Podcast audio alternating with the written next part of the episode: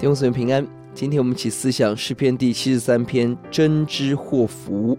这篇是诗是诗篇第三卷的开始，一首思想生命的智慧诗。结构上第一节，诗人肯定上帝要恩待清心的人，就是专心寻求主的人。在二到十六节，诗人眼睛所见的却是恶人平安亨通，一人遭难的窘境。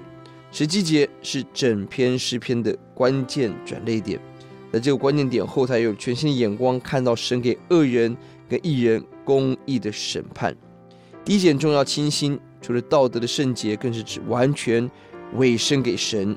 这样人得着什么样的恩待？也看到的是恶人得享平安祝福，得享健康，十二节得享财富。恶人充满了骄傲、强暴、讥笑、欺压、攻击人。想到此，不禁心怀不平。第三节。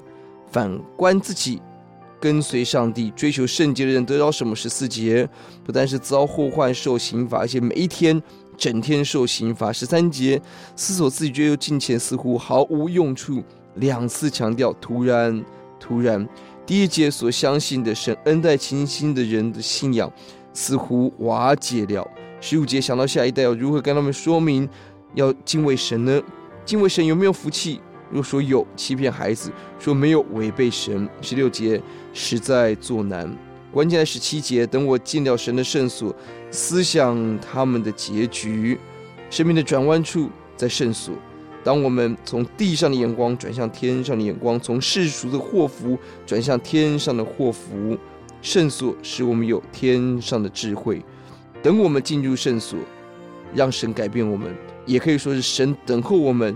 让我们明白他对我们的爱跟恩典。十八到二十节提到了恶人，相对于前文讲到的恶人的风光，这里提到的是恶人遭报，似乎稳妥，却在滑地上；似乎光鲜亮丽，却转眼荒凉；似乎平然，但会被惊惶抓住；看似繁华，却如梦一场一般。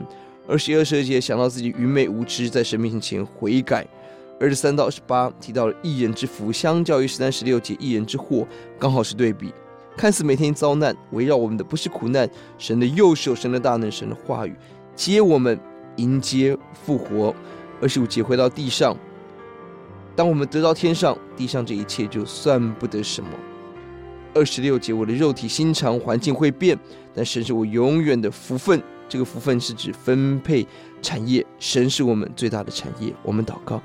耶稣，当我们眼睛看到很多恶人嚣张、心怀不平的时候，让我们回到你面前，看到你给我们天上的国、天上的家。谢谢主，奉主的名，阿门。